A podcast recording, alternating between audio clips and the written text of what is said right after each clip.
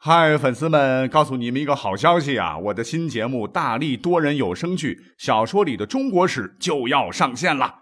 想要了解新节目或者跟我互动聊天，赶快来加入 VIP 粉丝群，入群二维码就在本期节目的声音简介中。你也可以添加我的小号，拼音大历史加幺零幺 D A L I S H I 幺零幺，然后拉您入群，我在那儿等你。Hello，大家好，我是大历史的主播大力丸。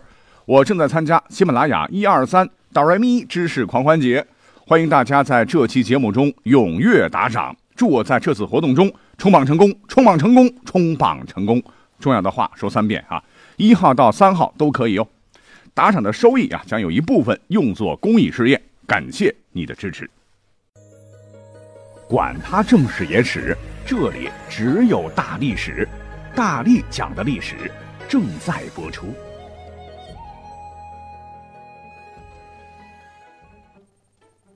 所谓红颜薄命，但是各位可能不知道哈，其实红颜的版权最早应该是属于男人的。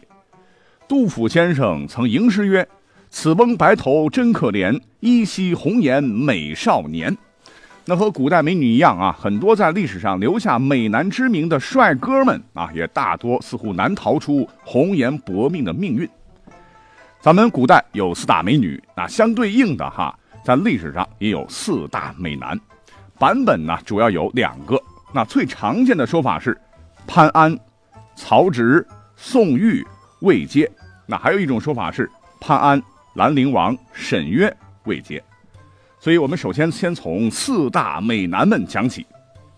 第一个要讲到的，那就是潘安啊，西晋著名的文学家潘岳是也。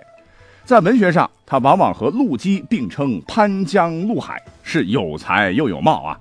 一直是颜值头牌，后世称他是姿容既好，神情亦佳。有个成语叫“治国盈车”啊，不知道您听过没有啊？说的就是他。话说当年啊，小伙子挺拉风的啊，喜欢坐着马车到洛阳城乱逛，帅嘛啊，引得不少大姑娘、小媳妇儿、大妈大婶行注目礼。有的女子很痴情啊，甚至看到他的容颜以后，身子都不听指唤，忘情的跟着他走。这怎么表达对这位帅哥的倾慕之情呢？毕竟当时男女授受不亲啊，索性啊，他们就拿着水果投给他。嗯，那回回潘越的车上都是满满新鲜水果啊，是满载而归。这就是治国营车的由来。潘安虽然历史上很帅啊，但却是个痴情种啊。他对自己的发妻杨氏的感情一直很好啊，让无数美人嫉妒的哇哇吐血。后来不幸的是杨氏过世了。潘安是悲痛欲绝啊，始终没有再娶，还留下了“皎皎窗中月，照我市南端。青山应秋至，入暑随节兰。凛凛凉风生，始觉夏秋丹。岂曰无重况，谁与同岁寒？”等三首悼念亡妻的悼亡诗。重况就是指后丝棉质的衣被。要知道哈，在潘安之前。中国历朝历代就没有人写过悼念妻子的诗词啊，足以见得潘安对媳妇儿那可真是爱的死心塌地。哎，就是这么一个才华横溢、痴情的红颜少年，后来不幸卷入了西晋末期的八王之乱，最终落得个身首异处的悲惨下场。仿佛兮若轻云之蔽月，飘摇兮若流风之回雪。远而望之，皎若太阳升朝霞；破而察之，灼若芙蕖出绿波。那写下这段千古佳句的啊，正是曹操的三儿子曹植。古人云：“才比子建，貌若潘安。”这里边的子建就是指的曹植。曹植少年时啊，非常聪慧，记忆力惊人，万言不忘，神清骨秀。再加上他文学造诣极高。在诗史上具有一代诗宗的历史地位，跟潘岳一样，堪称才貌双绝。所以当年呢，他跟潘安一样是很少出门。为啥呢？因为粉丝太多了哈，人气超高啊！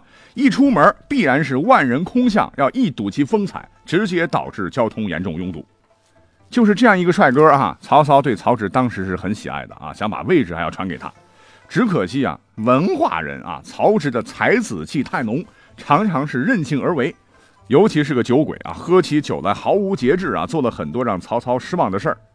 比如说，在建安二十二年（公元二百一十七年），他趁着曹操外出期间啊，借着酒兴，私自坐着王室的车马，擅开王宫大门司马门，在只有帝王举行庆典时才能走的近道上是纵情的驰骋，一直游乐到金门，严重是违反了曹操的法令。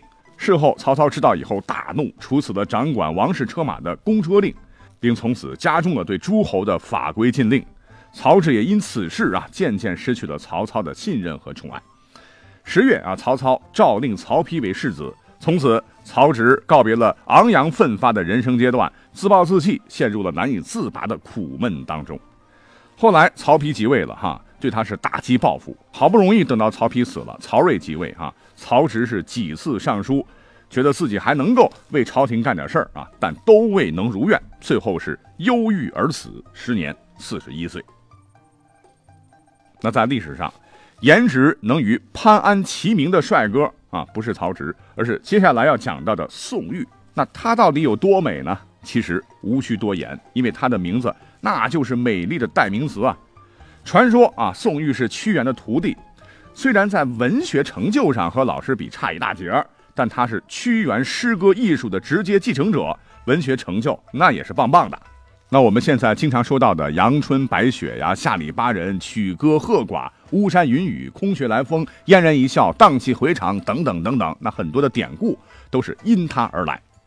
比如说宋玉在《对楚王问》中讲的故事，那就很传神了。说啊，有一位客人在我们郢都唱歌。他开始唱的是下里巴人哎这一类非常简单的歌曲，那都城里跟着唱的有几千人。当他唱阿阳谢露这一类比较简单通俗的歌曲时，都城里跟随着唱的有几百人。当他唱起了阳春白雪这一类难唱的高雅歌曲时，都城里跟着唱的只不过几十人。而当他唱难度更大且高深精妙、抑扬顿挫的乐曲，并引进商音。减弱语音，参差使用流畅的指音时啊，指音古代五音之一，都城里能跟着唱的就只不过几个人了。可见歌曲愈是高雅，那唱和的人就愈是稀少。所以后来呢，就有了成语“曲高和寡”来比喻文学作品和言论的格调越是高雅，就很难被人们所接受和了解。可是历史上，也许是宋玉这家伙口德差啊的这个事儿啊干的太多啊，比如说给登徒子这么一个爱老婆的汉子，以三寸不烂之舌扣了个屎盆子，说人家什么好色等等，哎，后来遭报应了啊，他一辈子是仕途暗淡。别看啊当过楚王身边的文学侍从，但根本就不是做官的料啊，被迫后来离开了朝廷，重归乡野。在公元前二百二十二年，楚王时逝世，约享年七十六岁。似乎听起来结局还是蛮不错的，是属于善终，活得也挺长啊。但最后肯定啊，那也是不情不愿的啊，带着满腔的遗憾走完了人生。那下一位要登场的男神叫魏阶，那真是花一般的娇，粉一般的嫩呐。他所处的那个时代是魏晋南北朝，那个时候对美男的评判标准呢，就是一定要有阴柔之美的气质。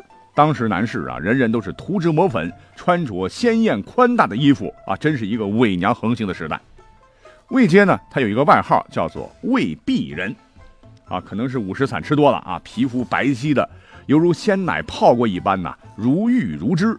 回回是坐着白羊拉的车到洛阳的街上游玩，远远望去啊，他长得好似白玉雕的雕像啊，所以被行人纷纷赞叹：谁家璧人啊？碧玉的碧。就是这么一个美美的少年，可是死的却很丑丑。有一回啊，他有事去下都啊，那里的人们一听说偶像卫阶来了，都是争相观看，把他围的是里三层外三层，是观者如堵墙啊。结果悲催了啊，体质本来就很羸弱的卫阶是体不堪劳啊，被这么一挤，一看啊，身体不适啊，回家以后很快就拜拜了，从此在历史上留下了看杀卫阶的典故啊。你说能被看死啊？那这个死法简直是无敌。古代四大美男当中，那还有一个说法，有兰陵王。其实啊，兰陵王人家有名有姓啊，姓高名长公。历史上这位高长公骁勇善战啊，但是天生面相太柔美啊，不够凶恶，所以回回打仗得戴上狰狞的面具。有一回是救援洛阳，他带领五百骑兵冲破敌军的重重包围，突入洛阳城下。那城上的兵认不出谁来了啊，怀疑是敌人的计谋。兰陵王此时摘下面具啊，城上的人一看，真的是偶像兰陵王来了呀，军心大振，是调下弓弩手数百名前来接应。很快，周军被迫撤走。史书写他是长弓貌柔心壮，音容兼美，为将弓琴细事，美德甘美，虽一瓜数果，必与将士共之啊！真的是一位很体恤将士的好统帅。可惜呀，没用啊，主子不行。他有位堂弟叫高伟，当时是皇帝。有一次啊，皇帝开庆功宴，高伟当时对高长恭说。入阵太深，毕竟危险。一旦失利，追悔莫及呀！这长公一听啊，皇帝是如此关心自己啊，立刻答道：“家事亲切，不觉遂然。”这高伟一听“家事”二字，很不爽啊！这天下是我的，江山社稷怎么就成了你的家事？我要弄死你！于是，在五百七十三年，赐给了高长恭一杯毒酒。当时他媳妇就问他了：“哈，你这样屈死，难道不后悔吗？”他说：“不后悔。”然后长叹一声。唉，天颜何有可见？一饮而尽，毒发身亡。死的时候才三十出头啊，真的是对朝廷忠心耿耿。可是结局蛮让人唏嘘的。四大美男当中啊，第二种说法当中还有一位叫做沈约。说实话啊，这个人我不熟。查找资料以后才知道哈，南唐后主李煜词中有一句“沈腰攀鬓消磨”的句子里，沈腰指的就是南朝齐梁时的这位红颜美男沈约。那以后谁要是减肥成功了哈，腰围瘦了，可以用“沈郎腰瘦”这个词来形容。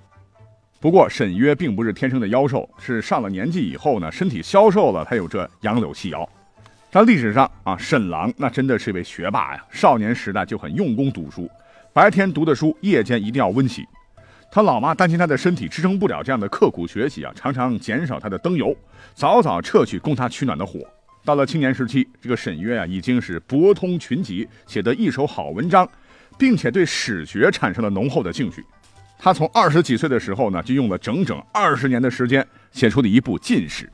只是可惜，这部《进史》最终啊，没有流传下来。那说到这儿哈，要解释一下，当年他的身体为什么突然消瘦了呢？哎，这跟当时的梁武帝有关。本来沈约当时年事已高啊，兢兢业业、小心谨慎地做皇家奴，做了一辈子。不曾想晚年得罪了梁武帝啊，武帝对他很不满，老是想收拾这个老人家，所以呢，他就在天监十二年八月十五日，也就公元五百一十三年，在京剧之下死去，享年七十有三。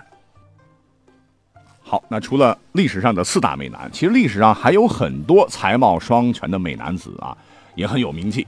你比如说春秋第一帅哥子都啊，就很厉害啊，《诗经》里头都讲起过他。山有扶苏，戏有荷华，不见子都，乃见狂且。意思是说啊，有位情窦初开的小女生，本来是想和某位哥哥来个约会，可是她等啊等啊等，噔噔噔噔噔噔噔噔噔啊，心爱的人始终是没有来，她却见到了一个愚奴蠢笨的傻瓜。